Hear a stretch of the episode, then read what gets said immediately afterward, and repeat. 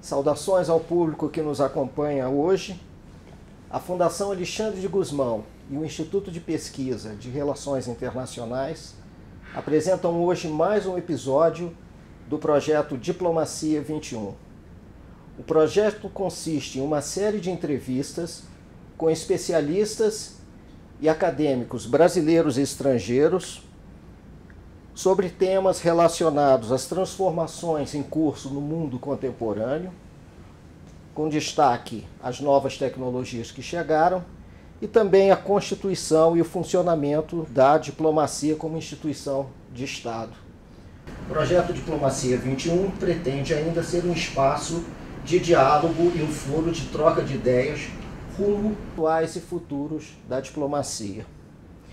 O debate tem hoje como tema principal os desafios das chancelarias e da diplomacia no século XXI. Contamos hoje com a participação do embaixador Fernando Melo Barreto Filho, do secretário Bruno Rezende e da secretária Bruna Veríssimo, diplomatas em distintas fases da carreira que trarão hoje sua visão e reflexões sobre o tema em debate. Sejam todos muito bem-vindos. O debate de hoje tem como tema principal os desafios da chancelaria e da diplomacia no século XXI. E contamos hoje com três participações. Participação do embaixador Fernando Melo Barreto Filho, muito obrigado pela presença, embaixador.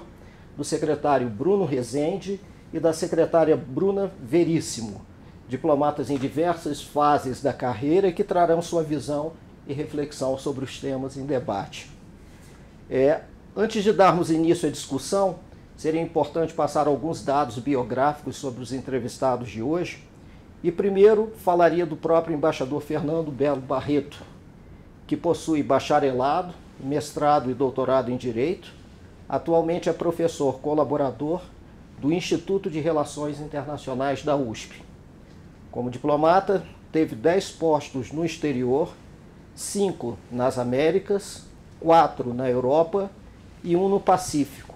Foi embaixador na Austrália. Dos cargos que exerceu quando no Brasil, destacou-se o de chefe de gabinete. Publicou livros sobre a história da política externa brasileira, assim como outros escritos sobre direito comparado. Bruno Rezende, por sua vez, é bacharel em Relações Internacionais pela Universidade de Brasília. Ingressou na carreira diplomata em 2011, é segundo secretário e também professor de Política Internacional. No exterior, cursou a Academia Diplomática da Argentina e serviu na Embaixada em Washington. No Brasil, trabalhou na Secretaria de Comunicação Social da Presidência da República chefiou a assessoria internacional do Ministério da Saúde e é atualmente chefe de gabinete do diretor do Instituto Guimarães Rosa, responsável pela diplomacia cultural no Itamaraty. Secretária Bruna Veríssimo é formada em Direito pela Universidade Federal do Rio de Janeiro, pós-graduada em Direito Digital pelo Instituto de Tecnologia e Sociedade do ITS Rio e pós-graduanda em Moderna Educação pela Pontifícia Universidade Católica do Rio Grande do Sul, pela PUC Rio Grande do Sul.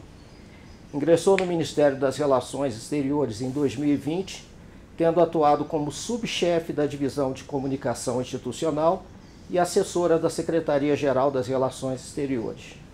Atualmente é subchefe da Divisão de Negociações Climáticas. Aos três, muito obrigado por terem aceitado estar aqui conversando sobre os desafios das chancelarias. Aliás, para tratar um tema tão amplo como esse, dentro de um podcast de pouco mais de uma hora, né, mais ou menos o tempo estimado, é, a proposta seria de tentar fazer esse exercício em dois movimentos. O primeiro movimento, na verdade, é um eixo, seria, eu leria, apresentaria alguns pontos de reflexão para que vocês, com base na experiência, com base na, na trajetória, e, sobretudo, na trajetória de vida diversificada que vocês têm, pudessem reagir a respeito. O segundo eixo aí já seria mais específico, aí eu estou falando diretamente em alguns pontos de, de discussão sobre temas que estão na ordem do dia do ponto de vista das relações internacionais. É, pensando nesses pontos de reflexão, o que a produção organizou foi justamente distrair alguns trechos de textos publicados pela FUNAG para que pudessem ser objeto de reflexão. O primeiro deles é o seguinte, e aí nós poderíamos tanto ir ponto a ponto ou a cada dois pontos, o que acharem melhor. Na vida internacional de hoje, uma chancelaria não se pode limitar a seguir a evolução dos fatos ocorridos nas áreas de interesse imediato do Estado. Não só pela repercussão que eventualmente tenham nas deliberações dos organismos internacionais, como pela influência direta ou indireta que possam ter nas transformações do panorama internacional geral. Mesmo os fatos ocorridos em áreas distintas precisam ser registrados e analisados. Lembrando aos, aos, ao nosso público que a, a, descrição de cada um desses textos estará no vídeo para quem depois quiser ler a íntegra. É, diante disso, eu gostaria de, de ter uma, uma impressão de vocês sobre o que vocês acham desse primeiro ponto, embaixador. Pois não.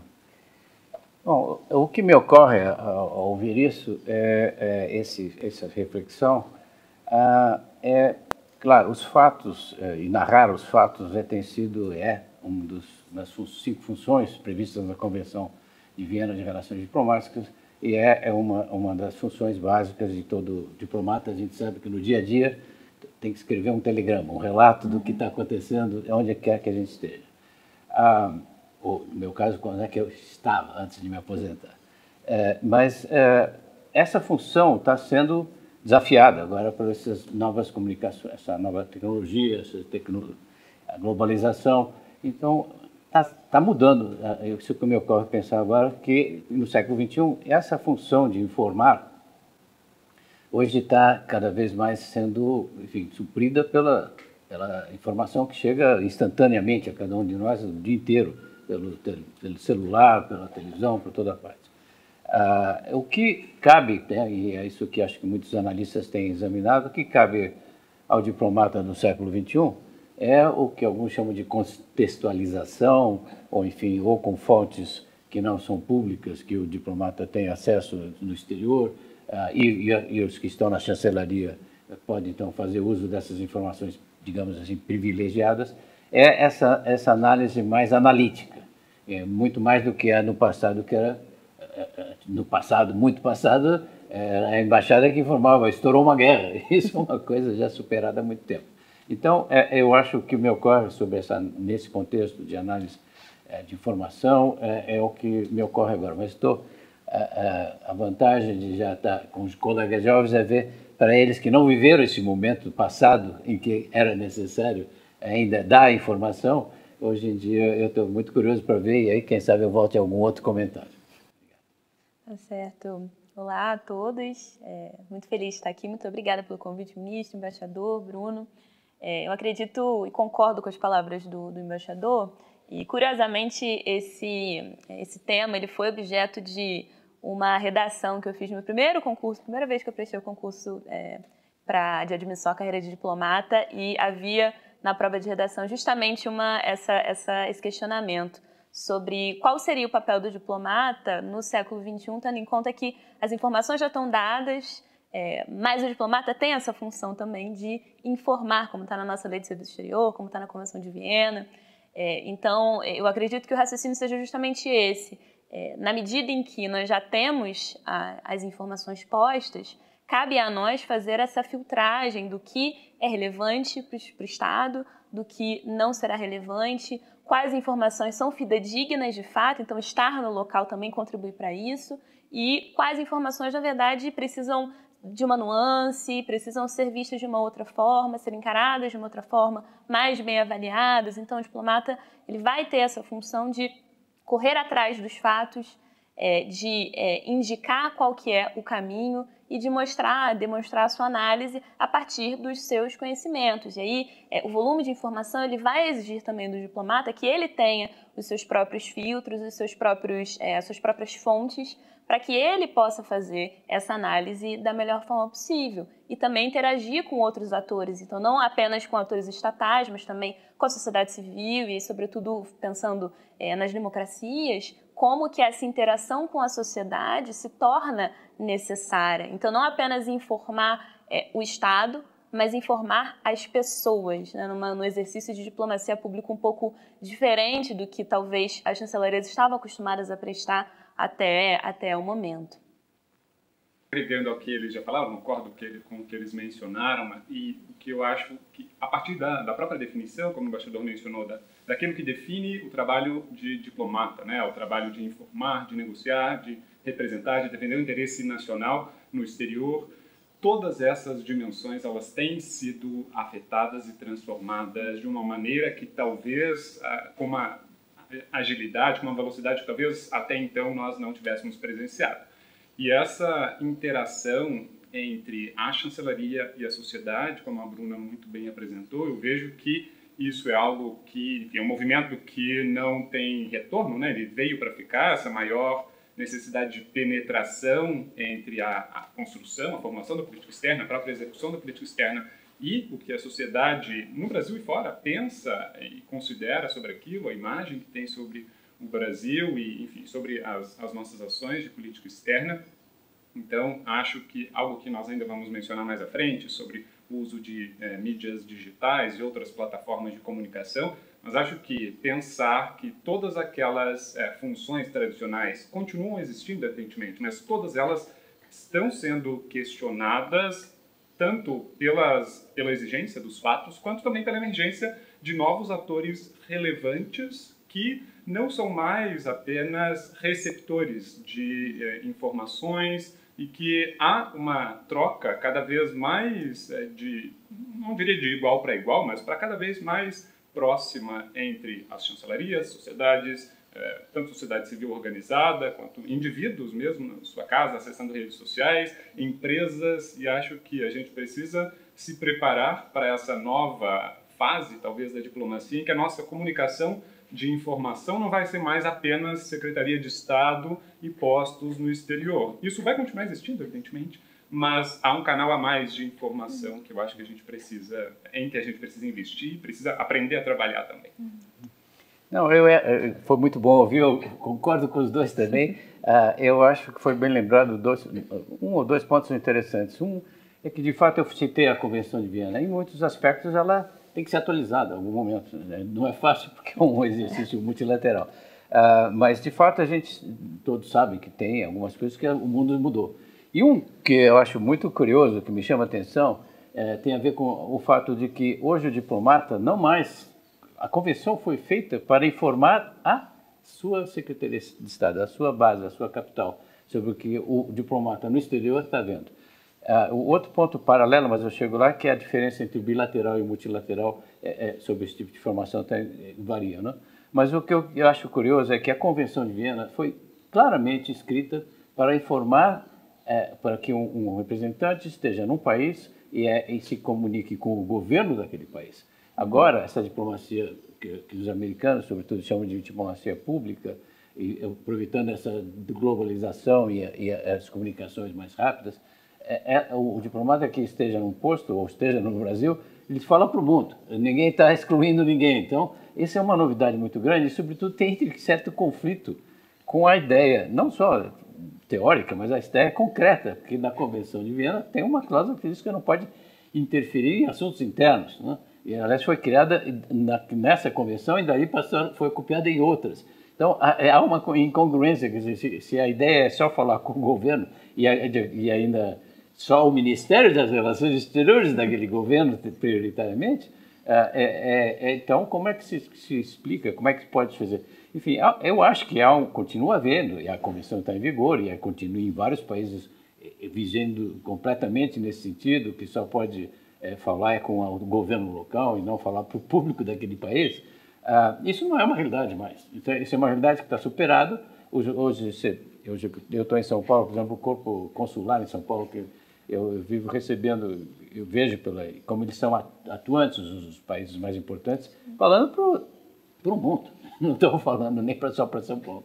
Então você tem uma, uma novidade que é essa, que no passado, e aí alguns governos, acho que foi bem lembrado da sua parte, Bruno, que é a questão de ser governos democráticos. Os governos democráticos são tolerantes com isso. Os governos autocráticos não, não gostam muito de nada de saber que alguém está falando lá do próprio de, de, de um país e que, que, que ou para outros membros da sua comunidade. Então, há essas distinções todas sutis. No bilateral, o tipo de informação que é obtida é uma, no multilateral é outra. Às vezes, o multilateral, a informação que é dada para a capital tem a ver com conversas de bastidores, e conversas de grupos. Então, são diferentes informações, mas o papel dos diplomatas em ambas continua.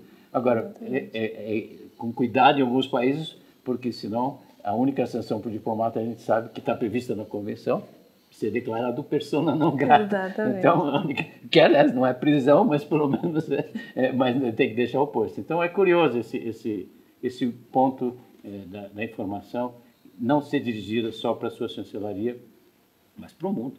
Sim, com certeza. Acho que eu acrescentaria só, ministro, também que agora existe esse movimento não apenas do Estado para com a chancelaria de um outro país, mas também para com empresas. Então, no Vale do Silício já existe a figura do embaixador designado para temas é, tecnológicos, digitais. Então, é, a gente consegue ver como que essa interação está sendo cada vez mais forte para além do, dos muros do Estado. Né? Por essa primeira reação, eu acho que o ponto seguinte de reflexão vai exatamente na linha do que está sendo conversado aqui.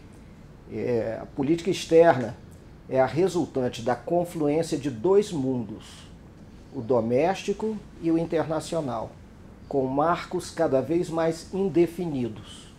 A interdependência e a globalização diluem o desenho nítido das fronteiras entre países e tornam prioritária a questão da inserção internacional.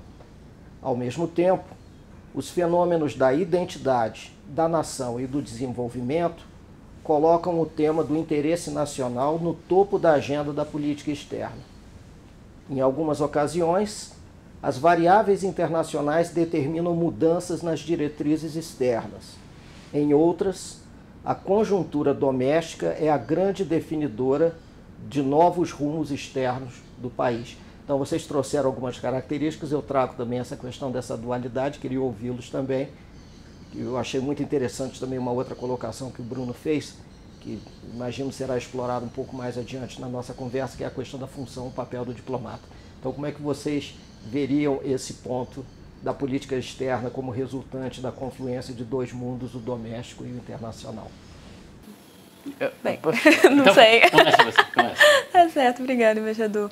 Não, eu acredito que vai justamente nessa linha, né? Nós estamos começando a contextualizar como que é, o cenário é, internacional e o cenário doméstico se apresentam para o diplomata. Então, é, não basta que ele tenha os conhecimentos sobre o que acontece na esfera é, internacional, se o que acontece na esfera doméstica também não, não lhe saltar os olhos. É, nós precisamos ter uma interação cada vez maior com a sociedade e pensando também ainda nas democracias, existe uma demanda muito forte das pessoas para que conheçam, para que saibam mais acerca do que acontece na, nas chancelarias. É, é, a diplomacia, nesse sentido, ela ainda tem muito o que avançar, porque as pessoas, na verdade, não conhecem, não sabem exatamente como funcionam os meandros e querem conhecer. E daí surge também a necessidade de nós comunicarmos melhor essa, é, essa dimensão. É, penso também que é, como eu já tinha falado, as empresas e também entidades da sociedade civil que têm uma abrangência é, internacional mais ampla também entram nesse cenário justamente para é, pressionar, eles têm suas posições e querem influenciar como a política externa de diversos países é conduzida. Então, é, o diplomata do século XXI precisa estar preparado para lidar com isso, para é, ter encontros, ter as reuniões também com esses atores, para saber filtrar aquilo que é importante, aquilo que é, ele vai precisar comunicar, vai ter que inserir também na agenda, na sua agenda do dia a dia. Então são vários pontos que realmente é, é, chegam a esse, esse emaranhado de pontos, temas, atores com os quais o diplomata ele vai ter que lidar no cumprimento das suas funções, mas de uma forma muito diferente da que se apresentava até então. É, é, antes que eu esqueça, já vou revidando, revidando não, comentando o que foi dito agora. É, é, primeiro, eu acho que sempre houve essa questão de doméstico e, e internacional, não é novidade, que sempre houve a diplomacia, acho que em todas as épocas, uma preocupação de que fora se mantenha uma coerência com o interno, é o mínimo. Né? Ah, e, e, e, isso é importante porque não adianta esconder. Isso é o que nós é, que trabalhamos com imprensa sabemos. Eu acho que isso é uma ideia de que lá fora, hoje em dia, menos ainda, muito menos ainda, você não se pode esconder a realidade Exatamente. interna através de uso de um diplomata para mentir lá fora. Isso não é para isso que o diplomata existe.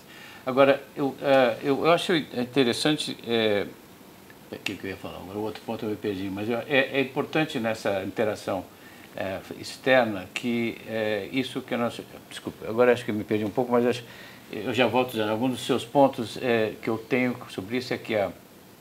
Esse vai ser um trecho que vai ser podado daqui a pouco. É, Estou querendo lembrar o que eu queria dizer, mas é, é na, na, interação do diplomata, é, ele, quando ele fala, o que, o que me ocorre, agora eu lembrei, o, o que me ocorre quando acontece, quando se fala de falar para público interno e externo é, é a, a, diplomacia presidencial. Frequentemente, não só ministros, eh, mas eh, chefes de governo, de Estado, que às vezes estão fazendo seus discursos para o, o, o doméstico. Né? E, e, isso aumentou, talvez, isso sim é novidade, aumentou, à medida que aumentou a, a diplomacia, as reuniões de cúpula, né? as conferências internacionais, é que são usadas como auditórios para o próprio público interno. Né? Isso a gente viu em todos os países. É comum, até, e sobretudo em democracias onde Sim. tem eleição. Então, é, é, importante essa, essa distinção.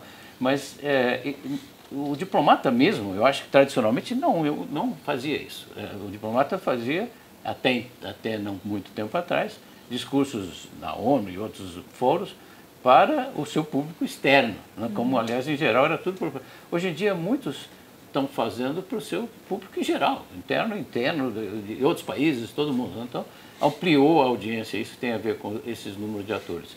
Mas é outro ponto eu deixo para depois, deixa eu ouvir o Bruno, porque eu tenho outro ponto sobre esses atores. O que me ocorre a esse respeito, quando a gente pensa em teoria das relações internacionais, quando, que me, me ocorre como professor sempre, é a aquela a teoria tradicional de que há um jogo de dois níveis, né, que o Putnam desenvolveu, que quando nós, quando diplomatas negociam, o Estado negocia no exterior, ele teria em mente sempre que, olha, tenha limites até onde ele pode negociar, porque aquilo precisa ser aprovado, se é um tratado, precisa ser aprovado pelo Congresso.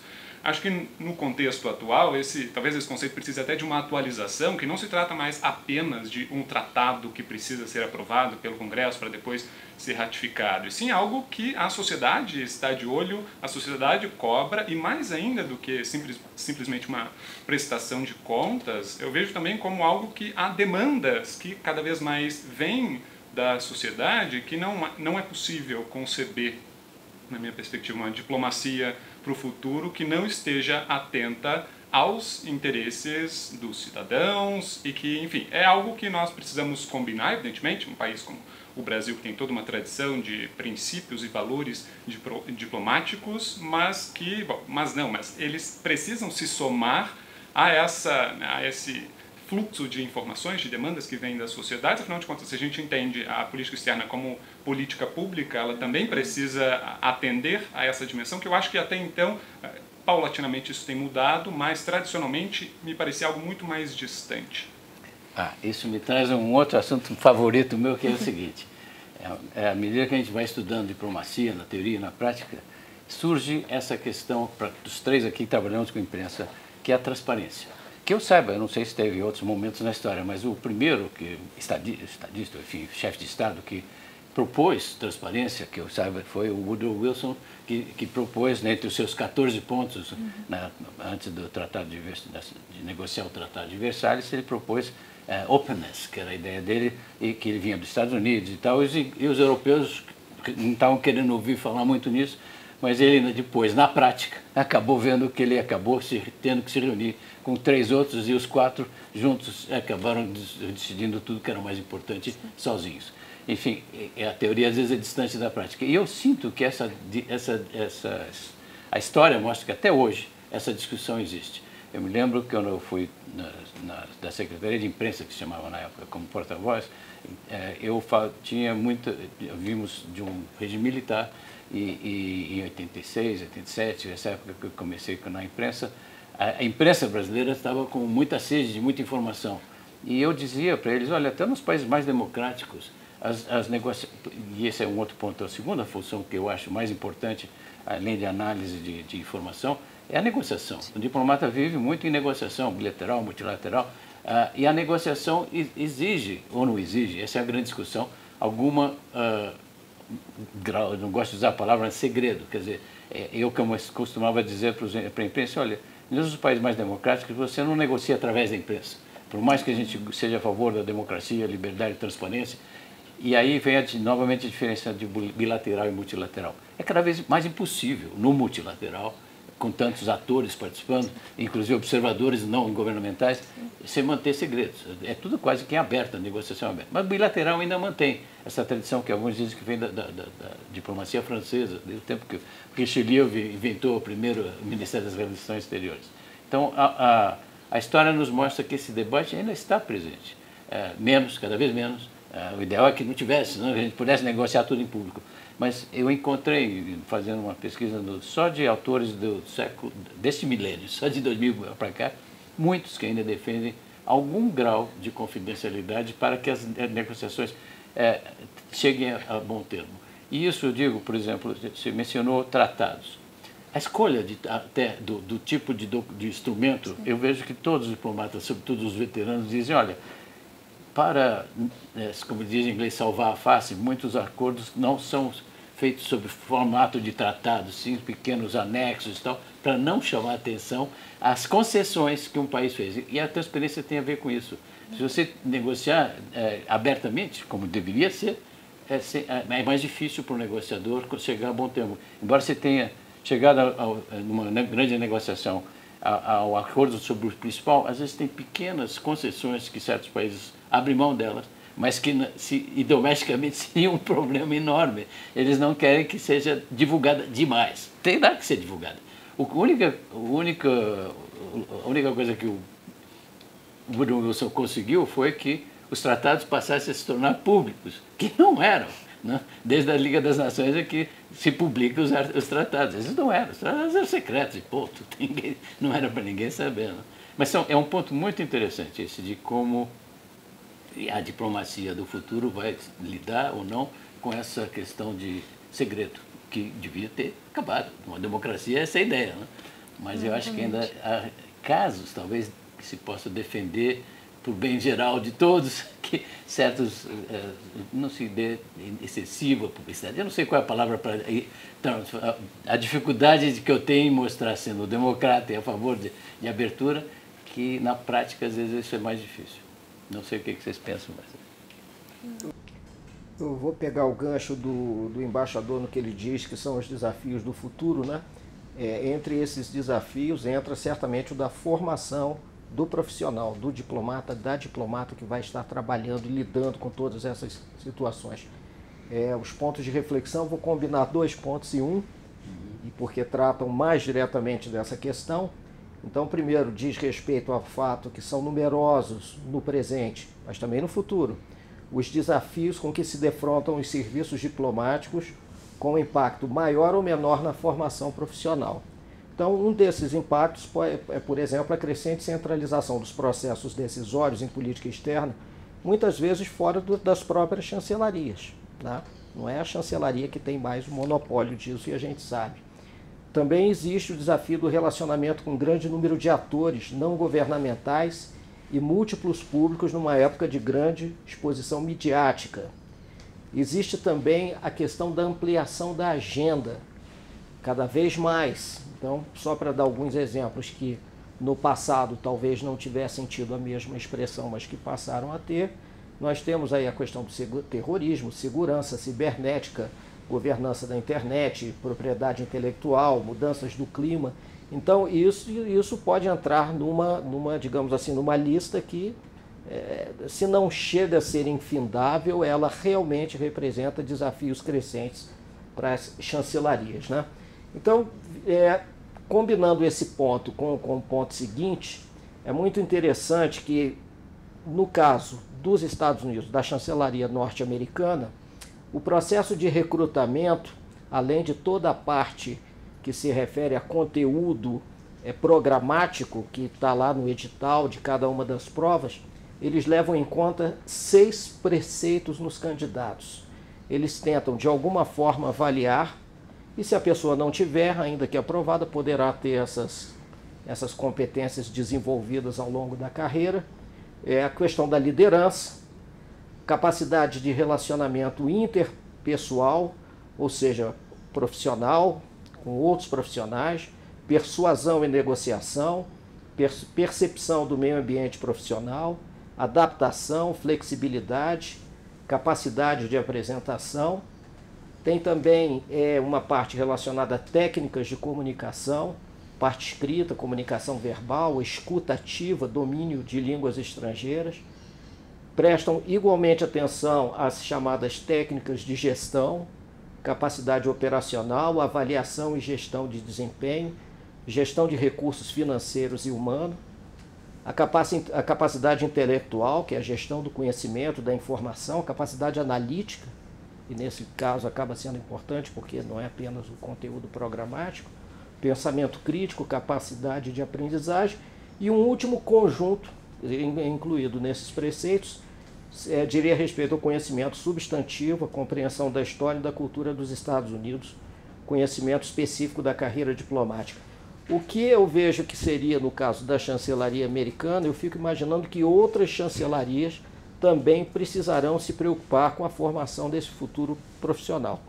Queria então poder ouvir vocês, começando pela Bruna dessa vez, que começou, entrou há menos tempo no Ministério, né, né Bruna? Tem mais tempo de carreira aí e, e vai ser e é muito interessante. Queria que você começasse por certamente nosso embaixador. Não, com certeza. Pensando no primeiro ponto, é, eu acredito que cria-se também um desafio muito grande em termos de é, gestão de, de pessoas porque as chancelarias, o tamanho das chancelarias não acompanha o crescimento do número de temas. Então, há necessidade de atualização dos métodos de trabalho para que esse diplomata consiga dar conta da quantidade de assuntos que ele precisa agora saber com uma especificidade maior, porque de fato, se as informações estão na internet e qualquer pessoa consegue estudar aqueles temas, se aprofundar, é, tanto mais o diplomata também precisa se preparar para uma negociação.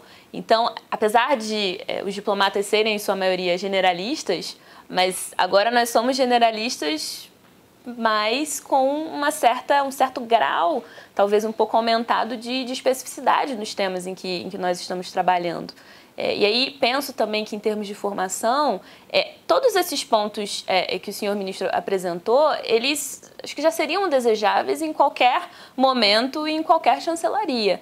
Mas eles precisam ser atualizados ao nosso contexto, que é justamente no volume maior de, de dados, é, da tecnologia, as redes sociais. É, então, eu fico pensando que talvez daqui a 20 anos, não sei, ou menos tempo ainda, é, seria exigido desse diplomata, seria necessário que ele soubesse também, por exemplo, é, habilidades de programação, é, é de machine learning, que são muito avançadas, mas que em outros é, é, trabalhos isso já começa a ser exigido. Essas habilidades, essas competências, elas já começam a fazer diferença num bom profissional de um profissional que de repente precisa ali ainda se aperfeiçoar. Então, são características que, que não, não se apresentavam para a diplomacia diplomacia, mas que agora começam a aumentar. A tecnologia, ela não é apenas um tema, então, é, é, cyberterrorismo, segurança cibernética, isso faz parte também da agenda do diplomata, mas como que essa tecnologia também pode ajudar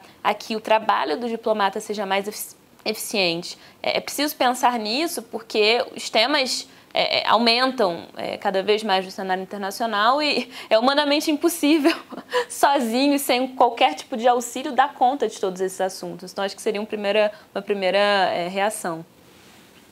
Uma coisa que esses comentários da Bruna me levam a, a refletir é sobre a, o processo de seleção, que quando nós pensamos no mercado privado, por exemplo, em que ah, o mercado certamente mudou muito nos últimos 20, 30, 10, 5 anos que seja mas a capacidade no mercado privado de selecionar pessoas que estejam aptas às novas tecnologias, às novas né, necessidades do trabalho, são, é, é um tipo de, né, de, de, capacidade. Quando nós passamos para a diplomacia, em que as pessoas que estão sendo selecionadas agora serão as chefias das chancelarias daqui a 20, 30 anos, ou mais em alguns casos, como nós conseguimos, e aqui, enfim, não tem resposta pronta, evidentemente, para isso, mas como selecionar agora e treinar a partir de agora as pessoas que daqui a 30, 40 anos talvez serão as lideranças capazes de reagir não aos desafios de hoje, que já são muitos, mas os desafios que vão se criar daqui a 30, 40 anos. Então, por isso, acho que isso me traz a reflexão em que eu tenho pensado muito ultimamente até sobre como selecionar, né? Como não adianta ter as chancelarias em geral, não singularizando nenhum, mas como elas podem conseguir selecionar uh, novos profissionais, novas profissionais que daqui a 30 anos serão diplomatas capazes de não mais atender aqueles conhecimentos enciclopédicos acadêmicos que eram tradicionalmente exigidos em concursos de admissão, mas sim reagir a essa natureza em que nós precisamos, ao mesmo tempo em que, generali em que somos generalistas, também nos especializamos em temas, enfim, não, é, não se trata, acho, de escolher entre uma coisa ou outra, teremos cada vez mais de fazer todas essas ao mesmo tempo. Uhum. É, Para mim ocorre também várias coisas, você tem também ideia sobre algumas. É, de fato, a, a diplomacia agora está enfrentando esses desafios, como, é, eu, eu, eu, imagino três grandes. Né? A globalização, que traz consigo essa, essa comunicação rápida, esse número maior de, de atores né? É, e, e, e, o número maior de temas. Né? Essa, essa proliferação de temas e atores e, é, não, não, não são, já estão aí para ficar. Eu, outro dia eu li uma lista de só em organismos internacionais existe mais de 300 desses grandes com vocação até universal. Uh, você tem, uh, em, em, certos temas, o número de atores em algumas áreas, meio ambiente, direitos humanos e outras, tem, é impossível se fazer qualquer coisa sem ouvir, as, pelo menos algumas dessas uh, organizações não governamentais, o que traz um problema para a diplomacia, sempre trouxe, desde que elas surgiram, que não são, mesmo em democracias, as democracias são abertas a ouvir a sociedade civil representada esses interesses, mas são representantes de interesses e não são uh, eleitos, não, não, não são uh, representando o povo. Quem é tem que arbitrar, depois de ouvir a sociedade civil e ouvir outros órgãos do governo, é o diplomata. O diplomata continuará tendo cada vez mais esse papel, sobretudo porque com tantos temas e especializados, eu já na minha carreira já peguei uma boa parte dela sentado, sentado ao lado de um especialista de outro ministério, de outro órgão público, ou, uh, em alguns casos, consultando antes outros ministérios e outros antes para chegar a uma posição. Então, é uma, é uma. Aí volta a questão do interno e do externo. O diplomata tem que sempre estar consultando as suas bases internas, uh, e, e, e, tanto sociedade civil quanto os outros órgãos do governo eleito. Não? Uh, então, é, é, é, um processo complexo de, de, de, negociação. E negociação, eu continuo dizendo, é uma das tarefas mais importantes que o diplomata faz, mas ele já não faz, em algumas áreas nem faz, porque é, são assuntos tão técnicos que nem precisa essa especialidade, essa experiência do diplomata.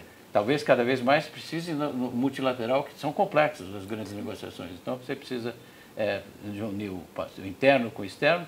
Ah, agora, a ideia de a formação diplomática é talvez dos manuais mais antigos, é, já falavam que, quais são as qualidades que deve ter um diplomata. É uma discussão é, eterna, né? ah, mas tem que ser, ser adaptada às circunstâncias. É, eu, a, uma, uma que eu não vejo, hoje em dia, quase todas as chancelarias, existem classificações, existem livros já que comparam as chancelarias, é, as principais formas, de forma, sob o ponto de vista de formação. Tem algumas que têm escola de academia diplomática, como os europeus, nós, outras que não têm, como os Estados Unidos, outras que têm um concurso amplo, como a Índia, é, que, não é, que, que agora, que é d'Orsay, a França também está querendo, está adotando, que é um concurso não especificamente para ser diplomata. Existem vários meios de formação, talvez a nossa seja uma das mais conhecidas por ter uma formação permanente em vários graus. Né? É, mas, deixando de lado a formação em si, o que está faltando agora é, ao mesmo tempo, aquilo que nós estávamos falando antes. A formação para o diplomata está preparado para esse mundo digital e tem que falar. Eu lembro de falando, dando uma aula lá na, na USP, uma aluna que gostava muito, e disse, você vai querer ser diplomata? Ele disse, ah não, tem que falar muito em público, o você falou. Eu disse, ainda não, mas já está ficando. Essa é formação, não, não sei se está sendo vista. Nem, eu vejo pelos diplomatas, os professores antigos dizendo nem todos os diplomatas estão preparados para isso. E tem, nem todos talvez tenham, tenham que fazer Sim. isso, mas certamente cada vez mais os diplomatas terão que ser é, saber que eles não estão mais falando com um interlocutor só, mas sim para o mundo. Então, a, a dicção, a oratória, a capacidade de comunicação, a empatia, tem uma série de outras qualidades que não estavam naqueles manuais antigos sobre diplomacia Sim. E não estão na, na, no, no, no, grau. E aí o outro tema, mas esse também poderia ser longo, é generalização, é, ser generalista ou especialista. Essa é uma outra discussão à parte, mas sobre o se quiserem podemos falar também. Tá certo, muito obrigado aí. É, bom, eu acho que a gente tocou em alguns pontos de reflexão que de uma certa forma ajudaram a situar o debate. Eu gostaria de trazer, então, aproveitar a presença dos três para introduzir alguns pontos de discussão. É, no dia 23 de março passado, a Fundação Alexandre de Guzmão, juntamente com a Escola Superior de Defesa e o Centro de Estudos Estratégicos do Exército, organizou um simpósio que foi chamado O Futuro no Presente por uma grande estratégia para o Brasil. O link desse documento vai estar na descrição do nosso vídeo de hoje. É, e aí foram selecionados alguns temas e desses temas algumas frases que eu apresento aqui um pouco para colher as impressões de vocês. Então, por exemplo, no tema Panorama Global, foram colhidos, foram recolhidos dos debates e sintetizados três pontos. O primeiro é o seguinte: eu lerei os três e em seguida passo a palavra. O tabuleiro internacional passa por reajustes pela ascensão de novos polos de poder, pelo esvaziamento do multilateralismo, pelo reordenamento produtivo global e a consequente realocação das cadeias produtivas. 2. As mudanças dão origem a situações e problemas transversais cada vez mais complexos em termos de funcionamento das sociedades e do relacionamento entre as nações, entre os quais, falando dos problemas, é os efeitos decorrentes das mudanças do clima.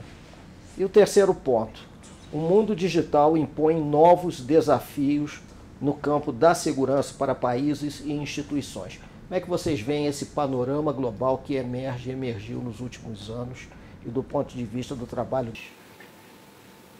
Eu começo. É, olha, eu, eu começo, o curso que eu estou dando sobre diplomacia, eu começo mostrando a história.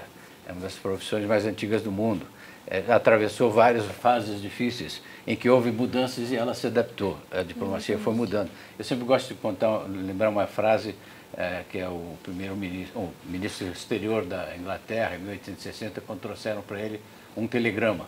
E ele respondeu, oh, isso é o fim da diplomacia. Porque não que, que nós vamos ter agora embaixadores? Basta mandar um telegrama, não precisa, a gente vai ser informado rapidamente. É, não, não é isso. E, e a, a, a, diplomacia tem se adaptado. Esses exemplos todos me fazem pensar que é, há alguns que estão analisando, alguns analistas mostrando quais foram os temas. Na minha geração, eu peguei os temas têm moda. Eu me lembro quando eu entrei, tinha uma, uma, uma, um grupo de diplomatas que tinham se especializado no direito do mar, que estava em negociação, levou uns 10 anos ou mais, a, a negociação do Tratado sobre o Direito do Mar. Sobre, a, a, e, e, aí esse grupo se especializou, de uma certa forma, e depois se diluiu, porque já não tinha, foi assinado o acordo. há autores que, que mostram como, quais foram as ênfases ao longo do tempo, alguns perderam né, e outros que estão aumentando, e a diplomacia foi se adaptando e foi se, se especializando de uma certa forma mas o que sobrou para todos, sempre tem o, o que, que é a diplomacia no fundo. Quer dizer, tem uma coisa que é política externa, é, e outra coisa é a diplomacia. Quer dizer, o que, que é, como é que a diplomacia é, cumpre, executa, o que, que é a diplomacia, o que, que sobrou, o que, que é essa técnica, essa tática, essa, essa experiência de negociações. É tudo isso. Né?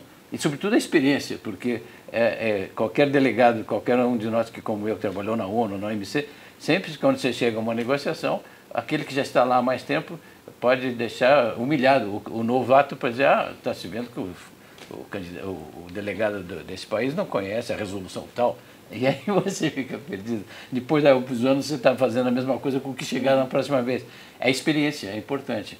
A, histórico das negociações. As chancelarias, diferentemente de outros ministérios, têm uma tradição antiga de, de, de, de guardar tratados, guardar documentos e ter acesso ao passado.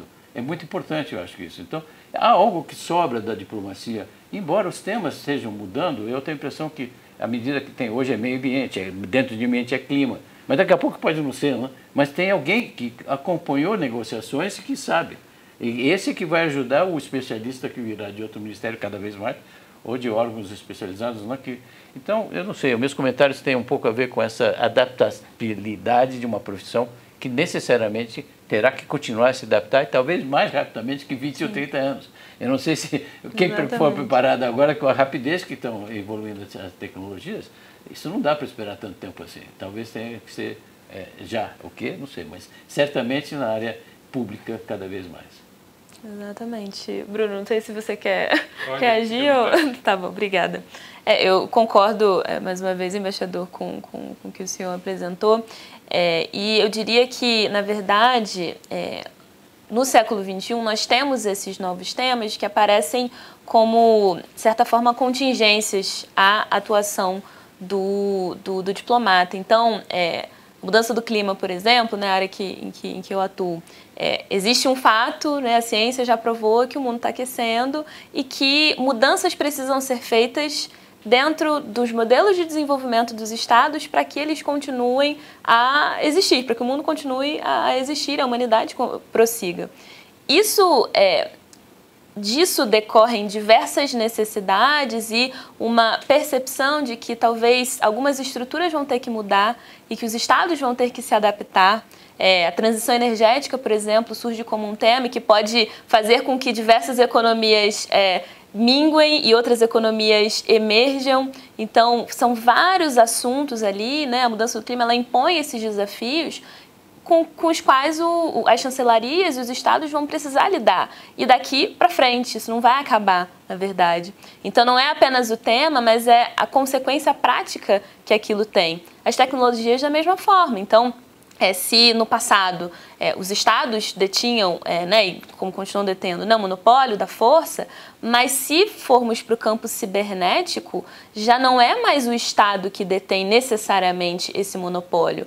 Um hacker, um terrorista, ele pode entrar no sistema de um, de um, de um determinado estado e fazer com, aquele, com aquele sistema ele caia.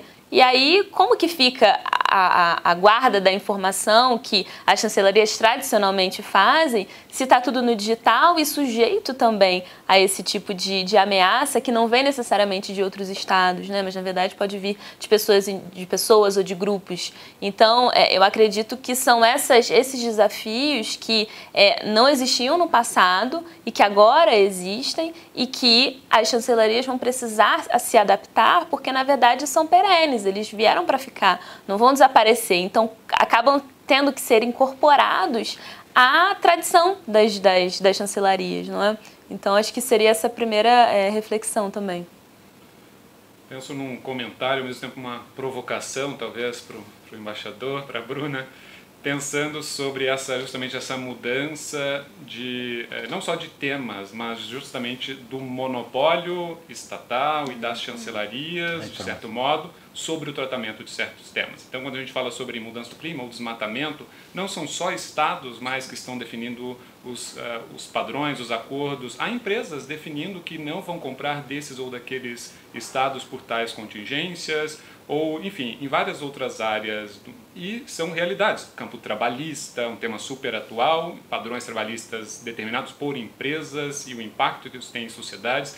Então, acho que além dessa movimentação de temas que podem ir e vir e que, claro, tem a sua, sua onda, suas modas, mas para além disso, há uma pluralidade de outros atores que, de novo, não estão só recebendo aquilo que os estados defendem ou negociam, eles estão construindo padrões próprios também.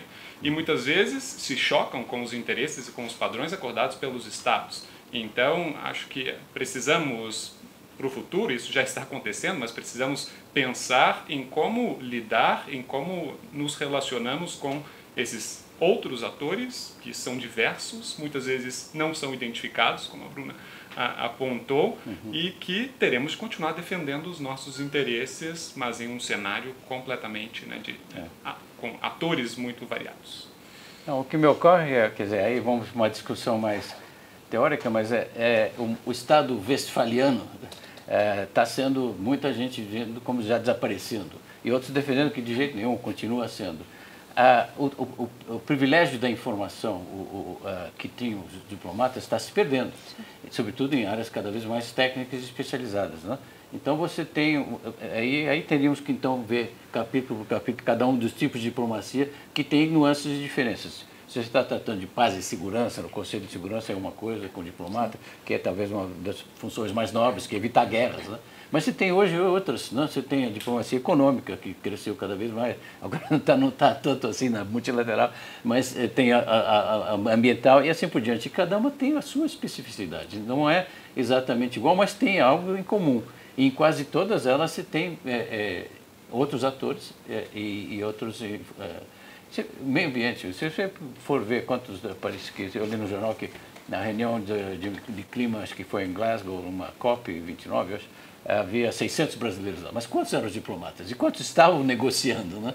Então, você tem diferenças de, entre esses atores.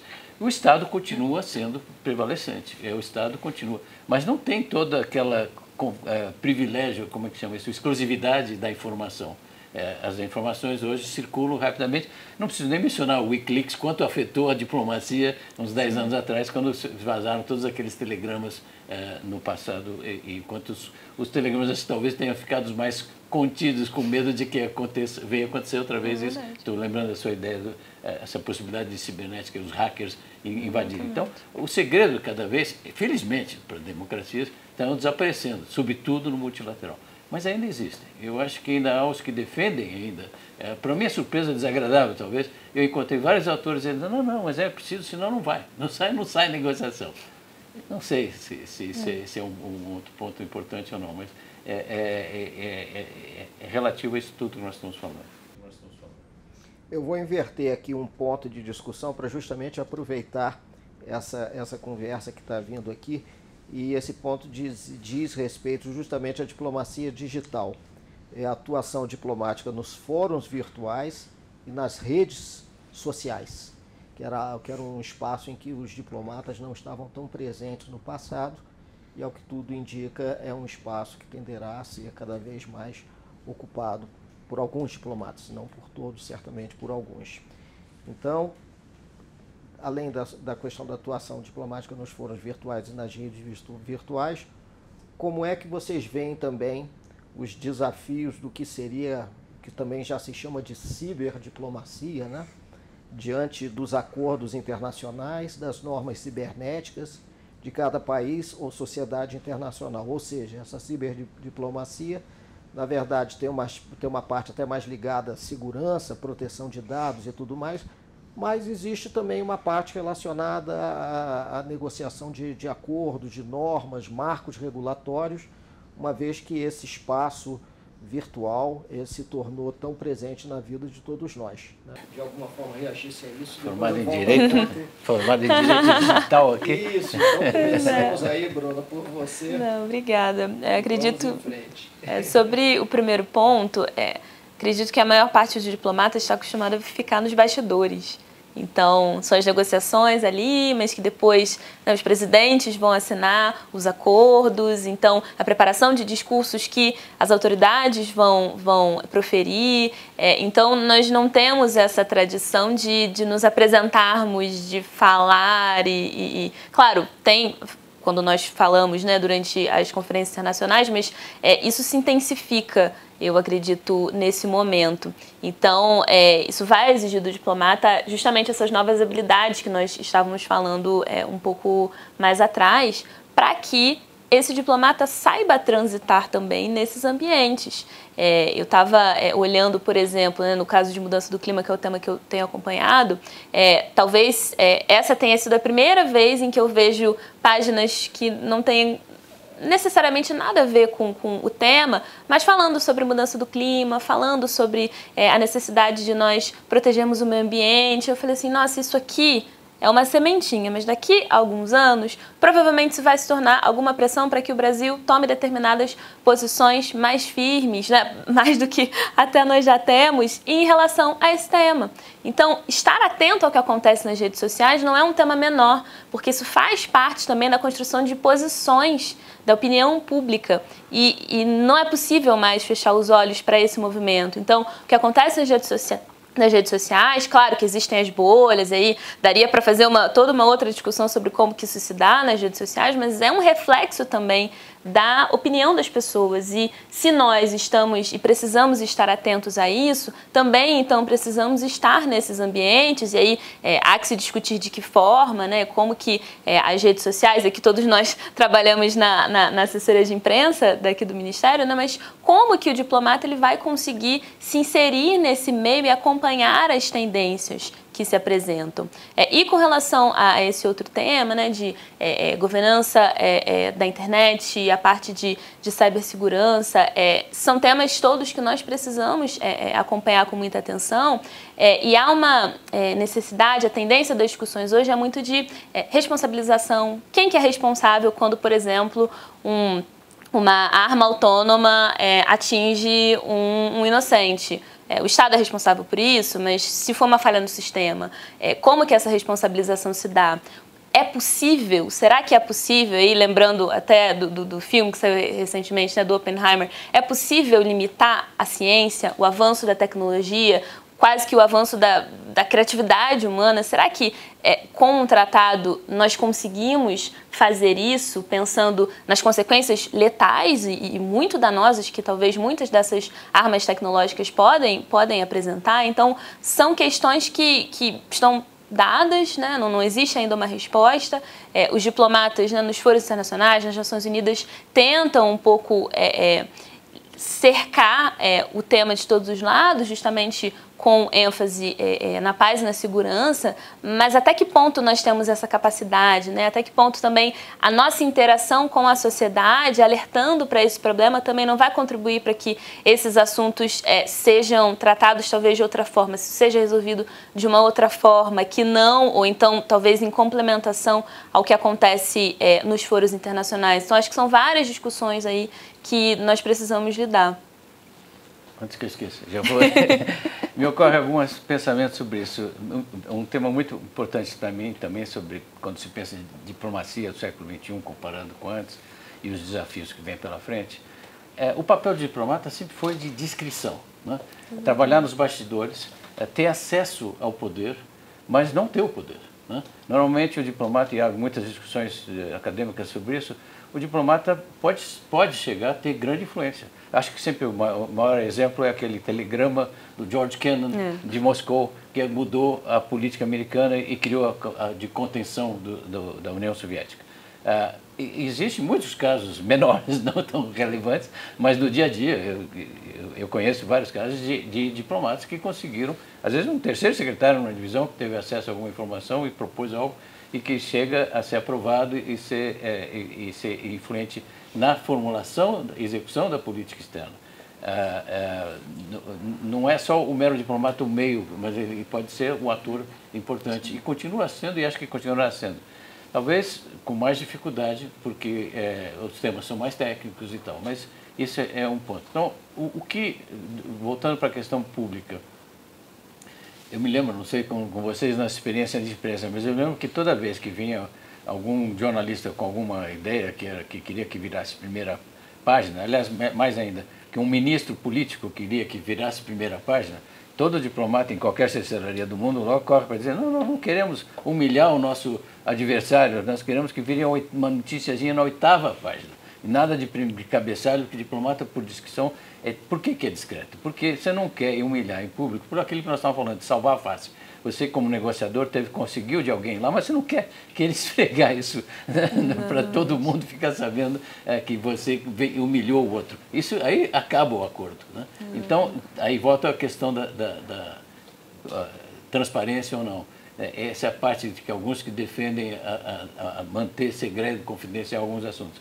E isso tem a ver com essa possibilidade. Então, de, por, de, por definição histórica, o diplomata é, é uma pessoa, ou a diplomata é uma pessoa discreta, não aparece, mas pode influenciar e pode até mudar as posições do seu próprio país. Claro que o seu interesse é convencer os outros países, e aí entra a diplomacia é, digital ou, pública, que você vai usar para convencer o público externo. Mas às vezes o seu papel de diplomata, aí vem aquela, eh, os dois papéis de diplomata, também se volta para dentro. Às vezes traz novidades que o, país, que o diplomata detecta que interessa ao seu país e aí acaba uh, atuando. Mas, enfim, é uma outra, um outro desafio. Até quando? Mas talvez nem todos os diplomatas vão ter que exercer a mesma função. Sim. Que terão alguns com esse jeito à disposição para essa diplomacia pública e outros que ter, preferirão continuar trabalhando nos bastidores com eficácia. Com certeza.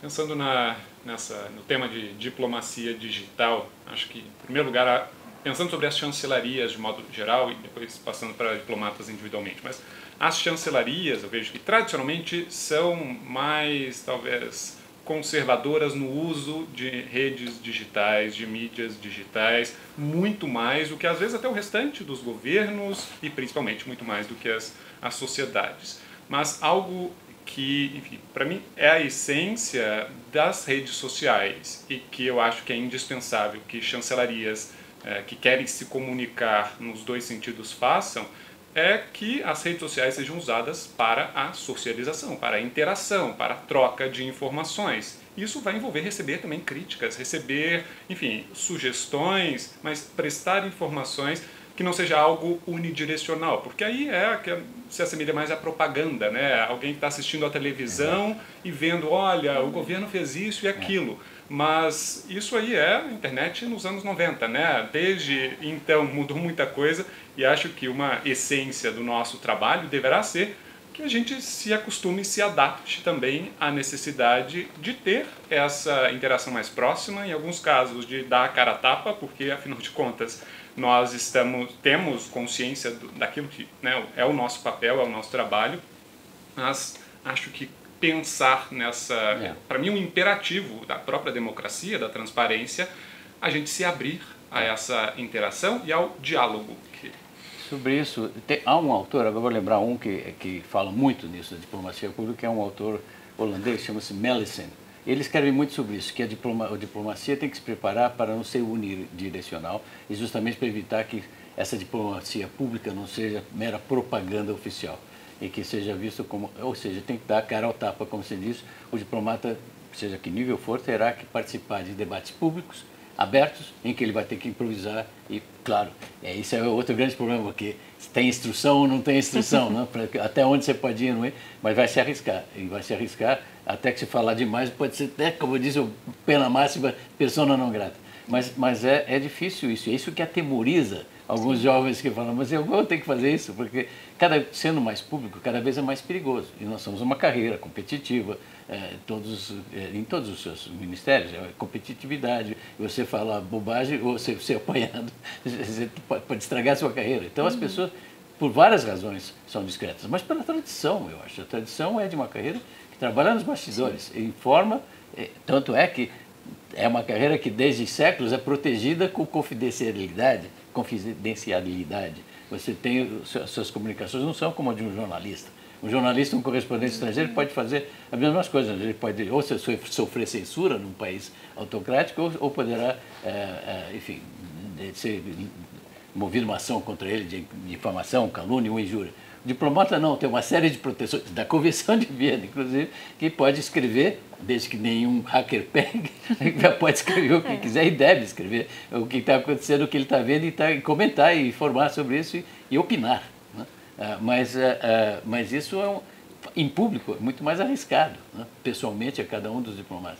Então são temas fascinantes, porque já existiam, continuarão a existir, e, e é difícil dizer até onde poderá ou diplomacia do futuro terá que mudar ou não. Porque algumas, eu estou aqui fazendo um papel um pouco de advogado do diabo, no sentido de mostrar que algumas dessas ideias que eu. transparência total, vamos. Mas às vezes, quando chega na, na prática, você está negociando algo de clima, você vai com, com, alguém que vai ceder e você vai querer anunciar: olha, conseguimos derrubar isso na imprensa, olha, ontem nós saímos, saí primeiro. Os políticos, por isso que outros ministérios, os que têm políticos que querem apresentar resultados, gostam de aparecer e nós já tivemos vários ministros políticos aqui, que eu me lembro que queriam. E a gente tinha que convencer o, convencer o ministro, não, não é do nosso interesse. Como? Vocês derrubam a minha, a minha... Não, não é. Vitória diplomática não se anuncia como de vitória militar. É diferente. Exatamente. Perfeito.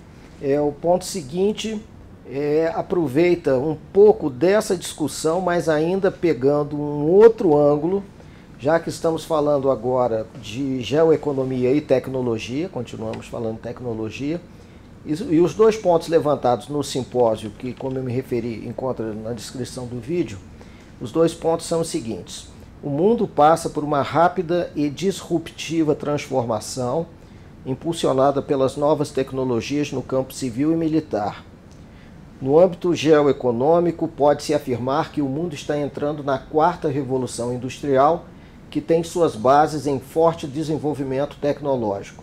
São exemplos disso a digitalização, a internet das coisas, a inteligência artificial, machine learning, biologia sintética, nanotecnologia e outras. Como é que vocês reagiriam a esse aspecto da quarta revolução industrial e o impacto, os desafios que isso cria também para as chancelarias, de um modo geral? Começar claro, por conectando favor. também com o nosso último ponto, acho que esse tipo de realidade né, inevitável, não há como é, ir contra isso, nos precisa nos forçar a refletir sobre novas maneiras de desempenhar aquelas nossas funções tradicionais.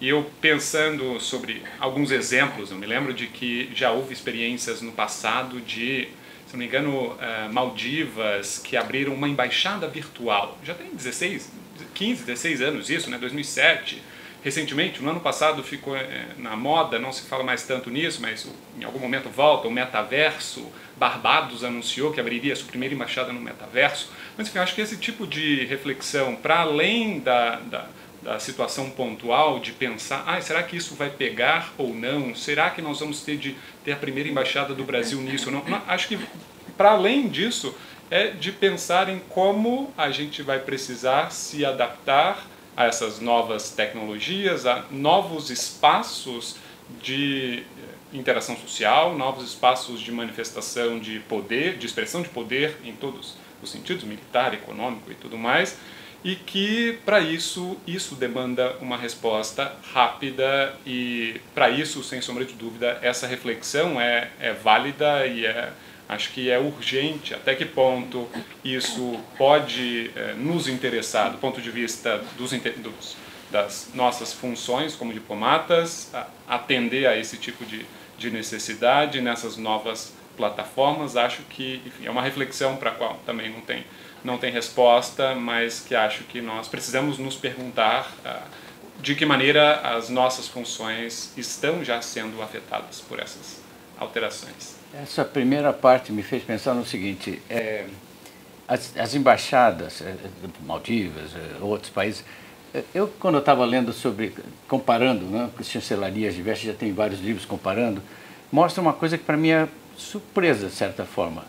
É, a maior parte dos países desenvolvidos e em desenvolvimento tem diminuído o número de embaixadas. E uma das alegações é não necessidade, tendo visto a tecnologia. Então, como a história de ah, já tem telegrama, para que precisa de embaixada? Mas também, é, e sobretudo, é questão financeira. O número de países é, aumentou depois da guerra, e depois aumentou de novo quando acabou a União Soviética. Então nós passamos de 50 e poucos países quando criaram as Nações Unidas para hoje quase 200. Né? Então nós temos uma proliferação de países muito pequenos, que não têm condições nenhuma.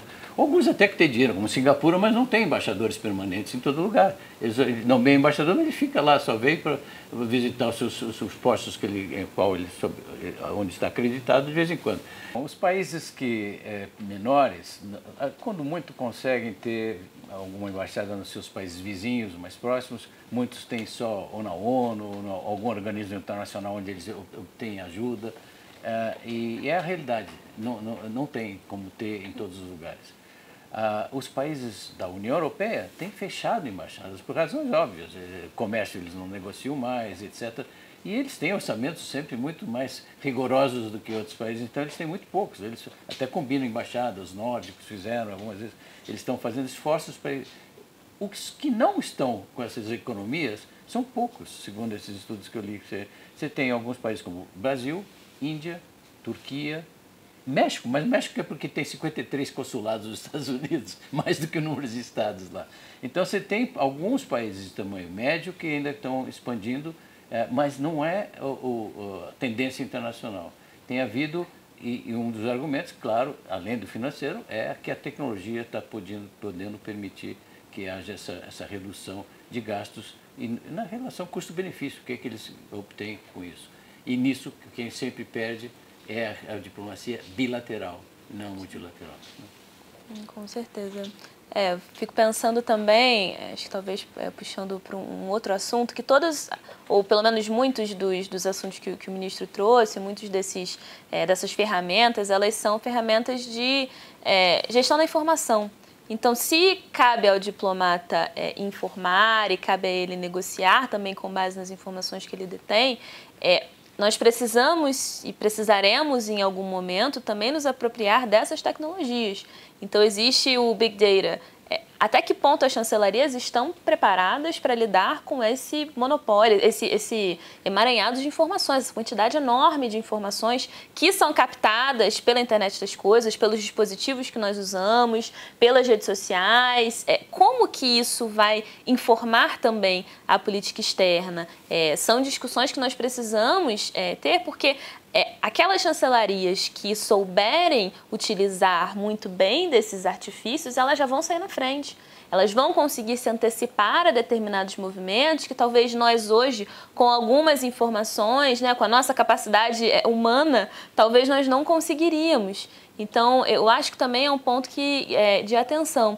E aí, pensando também no que o senhor embaixador falou é, sobre essa questão da, da, das embaixadas, de abrir embaixada, fechar embaixada, é, é, bastante curioso ver esse movimento de talvez mais, mais abertura de embaixadas é, das economias é, de renda média, né, dos países que estão é, no, no, momento ali na, na, na, no meio do desenvolvimento. Então, acho que também tem uma questão estratégica. Talvez para países menores faça mais sentido um, vamos dizer, um um, barulho ali, fazer uma, uma comunicação mais no digital, porque eles vão ter uma maior abrangência. Uhum porque eles não têm condições de, no meio físico, ter essa presença, então a presença digital para eles vai fazer mais sentido.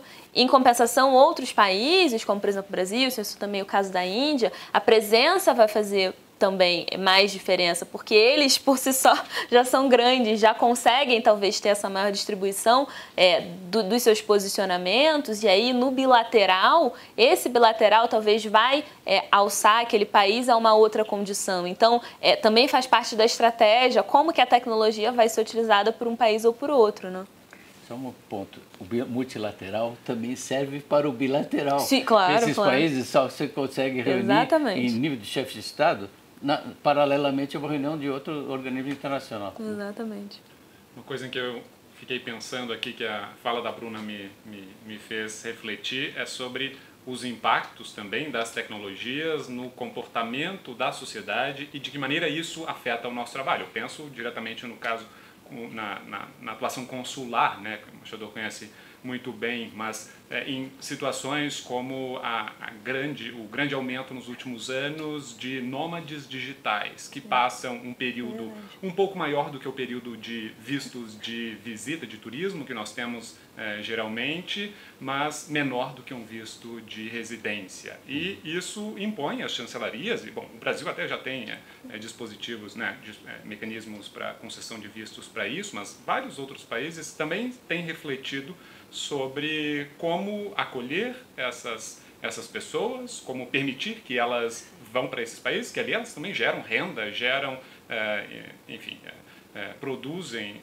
e ao mesmo tempo em que as chancelarias, os postos consulares, veem naturalmente um aumento da demanda dos seus nacionais no, no exterior. Então, é o tipo de movimento que também é influenciado, de certo modo, né, por, essa, por esse avanço tecnológico e ao qual as chancelarias necessariamente precisam estar atentas. Bom, obrigado por me lembrar da questão consular, que para mim eu, eu, de fato fui cônsul e sei como é importante. Eu não sabia, durante a minha carreira toda, até um certo ponto, eu nunca tinha trabalhado na área consular.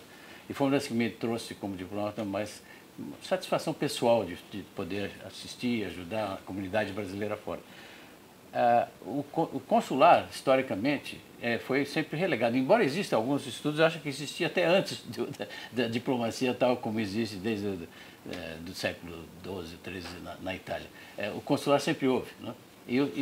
Mas o consular era sempre desprezado pela aristocracia que constituía a diplomacia do século XIX. Uh, o, nos últimos tempos tem uh, sido visto como mais importante porque tem visibilidade. Os políticos, os casos de, uh, consulares uh, atraem atenção. Então, e além disso, as embaixadas, como diz um autor alemão, são os, os consulados em certas cidades são às vezes mais importantes que os das capitais. Tem cidades mais importantes que as capitais criadas como, sei lá, Canberra, Ottawa, ou mesmo Brasília, que é São Paulo, Sydney, ou eh, Melbourne, ou eh, Toronto, são mais importantes que as suas capitais. Então, esses, esses consulados gerais, que têm setores comerciais, né, como disse o autor alemão, são mini-embaixadas. Às vezes, até sendo ouvidas politicamente sobre a região, pelo menos, né?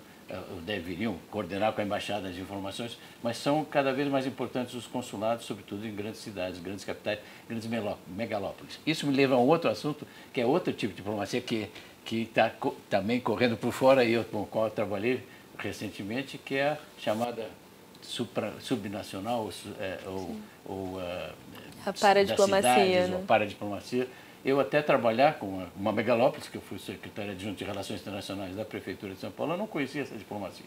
Ela é uma realidade.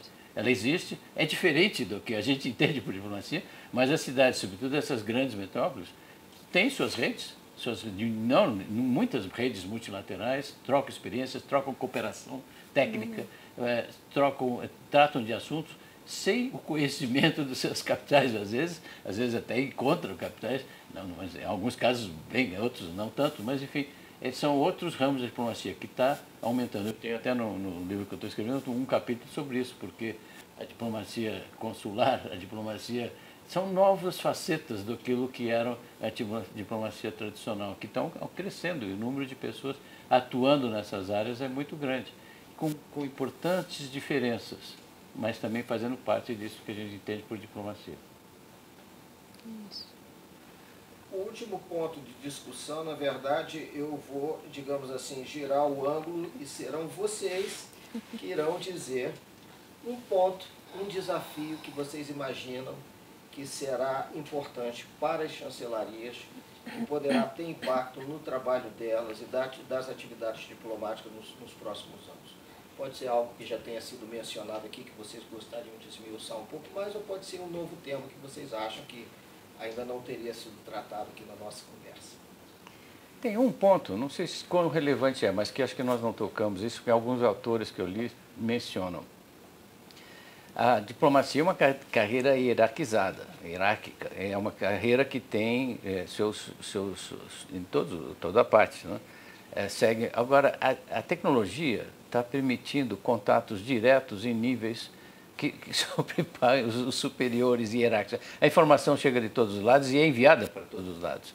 E às vezes um desafio, cada vez maior agora, com essa tecnologia toda, seja é manter o que toda diplomacia tenta, uma voz única, uma voz é, uniforme de um país, que seja o posicionamento. Sempre foi difícil, sempre existiu essa dificuldade, e agora talvez seja um desafio maior, porque a, a, o número de informações que um outro país pode receber em diversos níveis do mesmo país, do mesmo chancelaria, pode dificultar negociações. Isso talvez seja um desafio difícil, porque a concentração de, de informações, a concentração de informação é, é, praticamente impossível. E com uma carreira hierarquizada, isso é difícil. Isso tem uma ligação também com outro ponto, que é motivar as carreiras. Em todo mundo existe a dificuldade de toda carreira, que é piramidal, nem todo mundo chega ao topo. E, então, como é que você motiva aqueles que não vão chegar ao topo se não dá a eles a oportunidade de atuar desde o começo com certas opiniões e informações? E, mas isso é um ponto à parte. O que eu queria até é esse da dificuldade que está trazendo a tecnologia a manutenção dessas carreiras excessivamente hierarquizadas. Exatamente. Eu, eu diria também é, que um outro dois outros temas que, que, a meu ver, talvez sejam desafios no futuro. Acho que o primeiro é a questão da litigância, de uma certa tendência de judicialização da política externa, que hoje parece ainda né, algo é, é, é um pouco distante, mas se nós vislumbrarmos, por exemplo, é, na questão da mudança do clima, já existe um movimento de litigância climática é, e todos esses temas que têm uma interface muito grande com a política doméstica, se a política externa é uma política pública, a gente já, vinha esse, já via esse movimento de judicialização de políticas públicas muito forte em alguns países, mas essa judicialização também alça um, é, é, um âmbito internacional. Então, por exemplo, existem vários países, aí, países menores, que ingressam na Constituição Nacional de Justiça, por exemplo, é, buscando determinado, determinadas decisões e de forma que lhes beneficiem. É, da mesma forma, é, os cidadãos é, se sentem, é, é, e talvez ou por não conhecer, ou por entender que a política externa deveria ser conduzida de uma outra maneira, é, também é, compelidos a ingressar no Poder Judiciário para que é, é, para ver os seus interesses atendidos. Da mesma forma, outras cortes, por exemplo, aqui no Brasil a gente tem Tribunal de Contas. Então, como que a chancelaria ela vai dar conta de várias demandas como essa que se apresentam de outros poderes, né, que não são é, o poder executivo? Então, talvez esse possa ser, essa possa ser uma, é, uma tendência, já que a diplomacia ela se aproxima das pessoas, né, e, e, e se aproxima talvez de um, de um bolo maior, né, do, do entendimento maior do que seja políticas públicas, é, pode ser que haja uma tendência maior também à judicialização de determinadas é, é, decisões de, de, política externa, que seriam é, do Poder Executivo, né, dos chefes de, de Estado, mas que talvez é, em determinados contextos é, possam ser questionadas.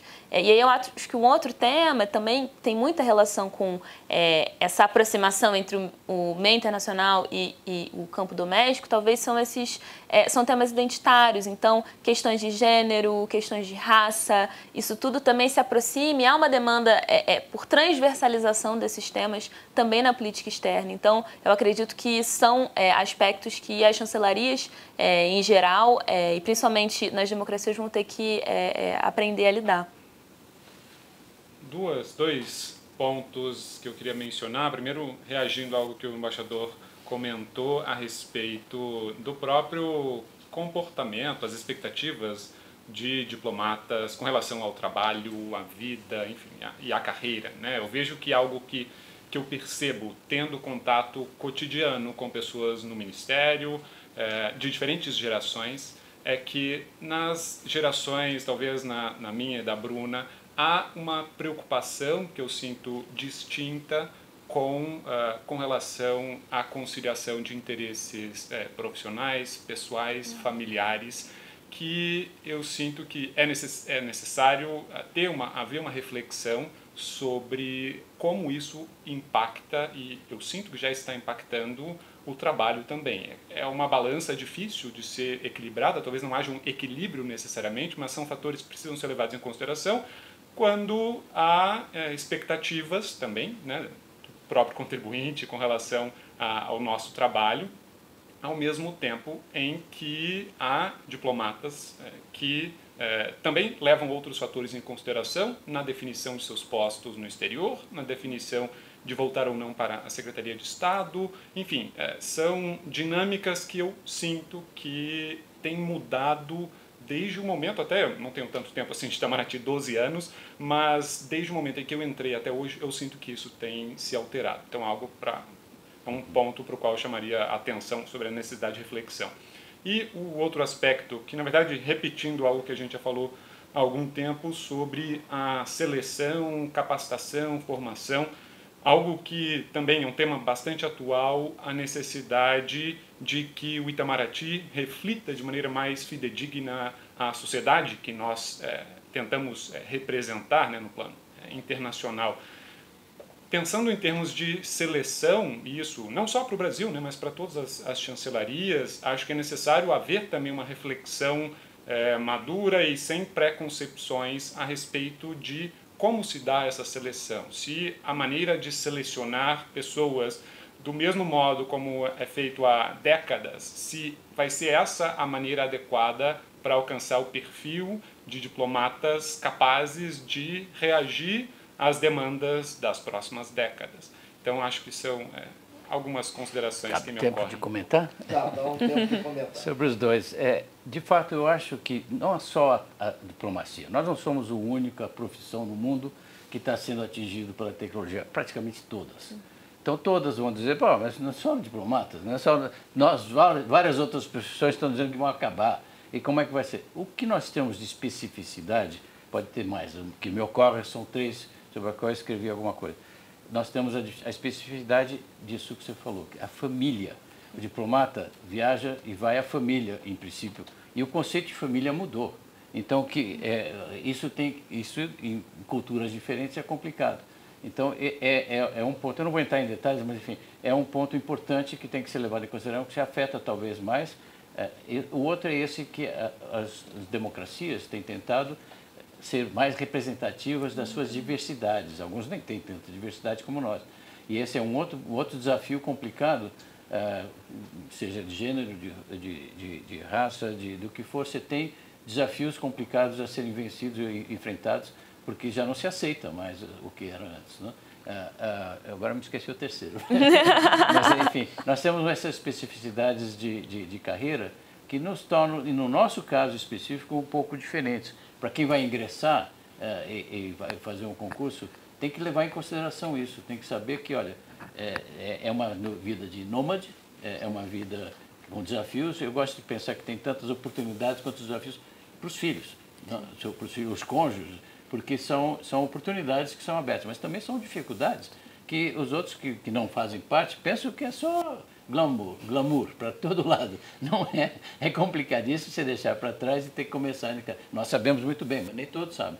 Isso não é toda a profissão que tem. Algumas têm isso. Hoje em dia, cada vez mais. As multinacionais transferem pessoas de um lugar para o outro. Uh, os militares sempre tiveram isso. E tem, tem várias profissões assim.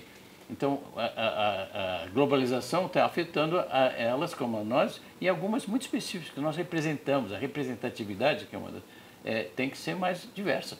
E como resolver isso? Não é tão simples, porque ao mesmo tempo é uma, é uma carreira de, baseada na meritocracia. Felizmente, porque você vê em alguns países, é, é, acho que é o melhor exemplo, os Estados Unidos desde do Andrew Jackson, é, tem uma tradição, que eu acho absurda para os diplomatas de carreira, que é a nomeação de pessoas que contribuem financeiramente para o presidente. Então, é, é, é 30% ou mais das, das embaixadas são, é, mais importantes, ficam na mão de pessoas que não são de carreira diplomática. Né? Então, nós temos uma carreira, se quisermos preservar, tem que ser diversa, tem que ser bem escolhida, com critérios sempre cada vez mais acompanhando o que está precisando especialização ou não. Então, graus para entrar. Os franceses, por exemplo, permite que você entre já como conselheiro se você fala certas línguas. Então, tem que ter uma certa flexibilidade. Acho que sempre cabe rever e atualizar a, a formação, do, a seleção, recrutamento, seleção e, e formação ao longo da carreira. Bom, infelizmente eu tenho que assinalar que nós estamos nos aproximando do final desse debate e, nesse sentido, eu passo a palavra a secretária Bruna Veríssimo para as suas considerações finais. Tá certo. Não, muito obrigada, ministro, mais uma vez pelo convite. Para mim é de fato uma, uma honra estar aqui e conversar um pouco sobre esses grandes temas que, na verdade, é, é, o que eu, como diplomata, talvez vou assistir esse vídeo daqui a 10, 15, 20 anos vou falar, nossa, será que eu estava certa? Será que eu não estava? Então, é, é, acompanhar essas tendências realmente vai ser, vai ser, muito, vai ser muito interessante. É, é o mundo em que eu me encontro, né? eu e Bruno, a gente vai viver intensamente essas, essas mudanças e precisaremos nos adaptar. Então, é, são temas que, que afetam a todos nós. É, são mudanças que têm impactos na nossa sociedade e também na nossa carreira e que é, realmente foi, foi um grande prazer é, poder conversar um pouco mais, fazer essas reflexões sobre, sobre esses assuntos todos. Obrigada. Muito obrigado, Bruna. Bruno, sua vez. Obrigado, ministro. Agradeço ao senhor, à FUNAG, ao IPRE, pela oportunidade, na verdade, de refletir. Né? Acho é. que nós ficamos com a quantidade de trabalho muitas vezes assim focados de maneira quase que exclusiva naquilo e não temos muitas vezes a, a possibilidade de pensar em algo maior, em refletir sobre futuro, perspectivas. Então, é, fiquei muito feliz com isso e agradeço aos meus colegas aqui de, de bancada, embaixador e Bruna. Um prazer. Obrigado. Muito obrigado, Bruno. Bom, a mim também cabe agradecimento, me senti muito honrado e contente de poder vir para cá para participar desse debate. Uh, para mim, eu estou com tempo para parar e para pensar, depois que eu me aposentei, embora eu mantenha ainda ativo, eu gosto de dizer que eu sou um inativo ativo, é, mas é, é, tem sido fascinante ver, cada vez, sobretudo com os mais jovens, como é que estão vendo esses desafios de uma carreira que eu escolhi tardiamente, e, e, não me arrependo de tê-lo feito, Uh, às vezes eu vejo, eu era advogado na área internacional, uh, não gosto nem de saber quanto que os meus colegas de, de advocacia estão, ganharam durante esse período. Eu não, não fiquei como eles milionários, mas acho que eu tive um aproveitamento de uma, de uma vida como diplomata que eu, eu não, não, não me arrependo nunca de ter tido. Então, acho que é um, é um prazer falar com os mais jovens e ouvir esse debate tão importante. Eu espero que esse, esse, essa nossa discussão, que acabou sendo mais abrangente que eu imaginava, uh, possa ser útil para aqueles que possam nos ouvir. Obrigado. Chegamos assim ao final de mais uma edição do projeto Diplomacia 21. A Fundação Alexandre de Guzmão e o Instituto de Pesquisa de Relações Internacionais agradecem aos nossos debatedores, agradecem sobretudo ao público que nos assistiu em mais essa edição e esperamos poder contar com sua audiência nos próximos conteúdos a serem produzidos pela FUNAG. E até lá. Muito obrigado.